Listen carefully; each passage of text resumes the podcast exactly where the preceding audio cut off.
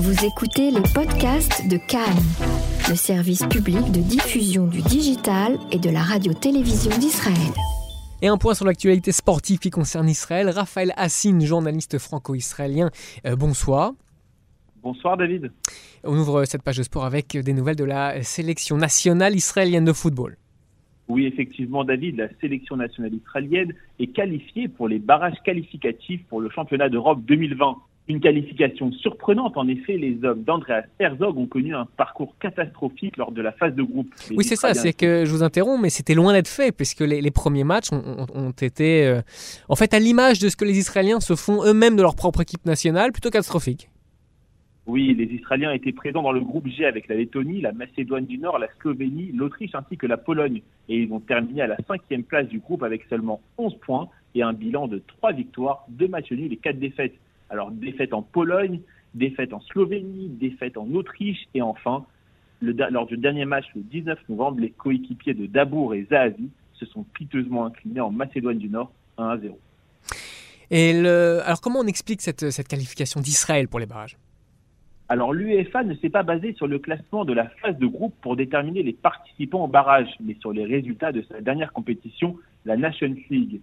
Avec ce coup de pouce du règlement alambiqué de l'UEFA, Israël affrontera l'Écosse le 26 mars 2020 en demi-finale des barrages. En cas de victoire, les Israéliens seront opposés aux gagnants de l'autre demi-finale, Norvège-Serbie. Donc si je vous, interromps, si je comprends bien, c'est un changement de règlement d'une certaine manière, un changement de, des règles du jeu qui, a fait qu'Israël a pu passer effectivement, les règles du jeu ont changé. L'UEFA se base maintenant sur le règlement de la Nations League. Et comme Israël avait gagné plusieurs rencontres en Nations League, ils ont obtenu ce billet pour les barrages. Donc, mmh. c'est des barrages qui se jouent euh, demi-finale, pas aller-retour, un match direct en demi-finale contre l'Écosse.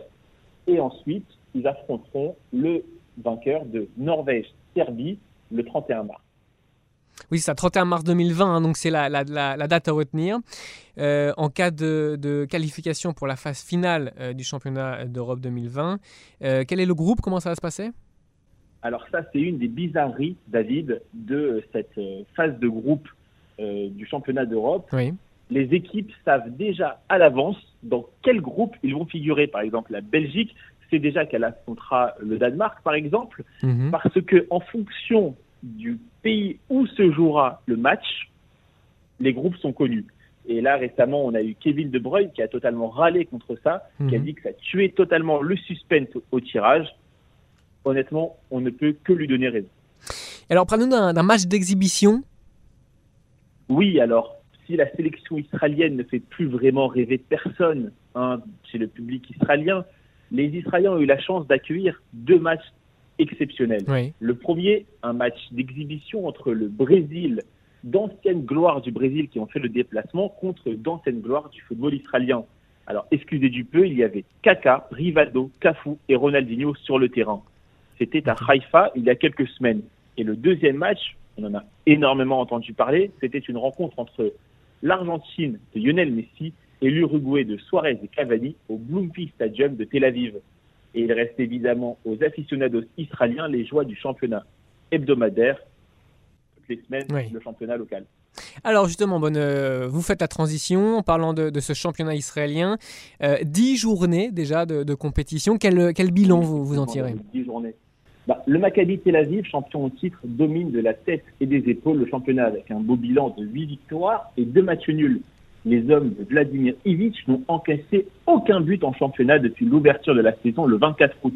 Aucun joueur n'a réussi à tromper la, vigilance de Daniel Tenenbaum, le portier de 24 ans, natif de Rio de Janeiro. Pour rappel, pour nos auditeurs, le Maccabi Tel Aviv est le club le plus titré de l'histoire du championnat israélien avec 24 trophées au cours de son histoire. Et euh, ça, effectivement, vous vous, rappelez euh, ce, palmarès. Le, premier challenger pour, euh, pour le titre, quel est-il? Alors, le premier challenger s'appelle le Maccabi Haifa, qui cumule 23 points avec un bilan de 23 points, ça a un peu coupé, on vous a pas entendu. 23 points hein, avec un bilan, vous dites, de 7 victoires. De 7 victoires, 2 matchs nuls et une défaite contre évidemment le Maccabi Tel Aviv. bien sûr. Troisième place du championnat à la troisième place du championnat pour le champion des saisons 2017 et 2018, l'Apoel Bercheva, avec un bilan de 6 victoires, 2 nuls et 2 défaites. Le club du sud d'Israël est porté par un duo d'attaque, Azelbank Sahar qui sont tous les deux co-meilleurs buteurs de championnat avec six réalisations. Mhm. Et puis la poêle Ironi Kiryat Shmona. Oui, c'est le club de l'ancien joueur de Ligue 1 Moussa Mahazou. Les supporters de Monaco s'en souviendront. Ce club est actuellement euh, dixième devant le Nestiona et l'Apoel Ranana qui est bon dernier du championnat. Alors quelles sont les affiches à suivre ce week-end, Raphaël? Après une trêve de plus de, après une trêve de 20 jours, le Maccabi Tel Aviv ne devrait faire qu'une bouchée de l'Apoel Ironi ce samedi à 14h. L'Apoel Bercheva accueille sur sa pelouse le club de Bnei Yehuda, actuellement 7e, et auteur d'une belle victoire face à Ashdod lors de la dernière journée. Et puis évidemment, euh, l'affiche, euh, je vous interromps, hein, mais l'affiche du week-end, c'est bien sûr Apoel Tel Aviv contre le fameux Beta Jérusalem. Effectivement, David, les les deux équipes sont rivales et l'hostilité sera présente sur le terrain, mais également en tribune. Les supporters, porteurs de valeurs politiques antagonistes, on sait que la Tel Aviv est un club plutôt situé à gauche et le Beitar Jérusalem est un club plutôt situé à droite de l'échiquier politique israélien. Et ces deux clubs de supporters cultivent une rivalité historique. Mhm. Après un passage en deuxième division, la Poel Tel Aviv a terminé septième lors du dernier, lors du dernier championnat. Exactement. Et donc là, actuellement, la Tel Aviv est 9 et ils peuvent mhm. compter sur un des groupes ultra les plus impressionnants du pays. Mhm. C'est un week-end qui s'annonce vraiment passionnant. Et puis on, termine euh, sur ce point d'actualité sportive en Israël avec évidemment un mot de basket. Oui, on espère un rebond sans jeu de mots pour le Maccabi Tel Aviv mhm. qui sort d'une mauvaise semaine. Les multi-champions d'Israël ont tout d'abord été lourdement battus à Barcelone, 96-73 avant de se faire sortir en quart de finale de la Coupe nationale par leur éternel rival, l'Apoel Jérusalem, sur un score très serré, David, 92-90. Les Israéliens sont 5e sur 18 au, classement de l'Euroleague avec 16 points et un bilan de 6 victoires et 4 défaites. Alors là aussi, je vous coupe. On rappelle donc ce, résultat pour le moment. Les Israéliens sont 5e sur 18 à, au, classement de l'Euroleague. Oui, après deux défaites inaugurales contre le Kimki Moscou et le Real Madrid, les Israéliens ont enchaîné une merveilleuse série de six victoires avant de chuter à deux reprises contre le Milan et Barcelone. Et les coéquipiers de, l'ex-joueur euh, NBA Omri euh, Caspi euh, accueillent donc ce jeudi les Français. Qui, qui, D'où viennent-ils exactement?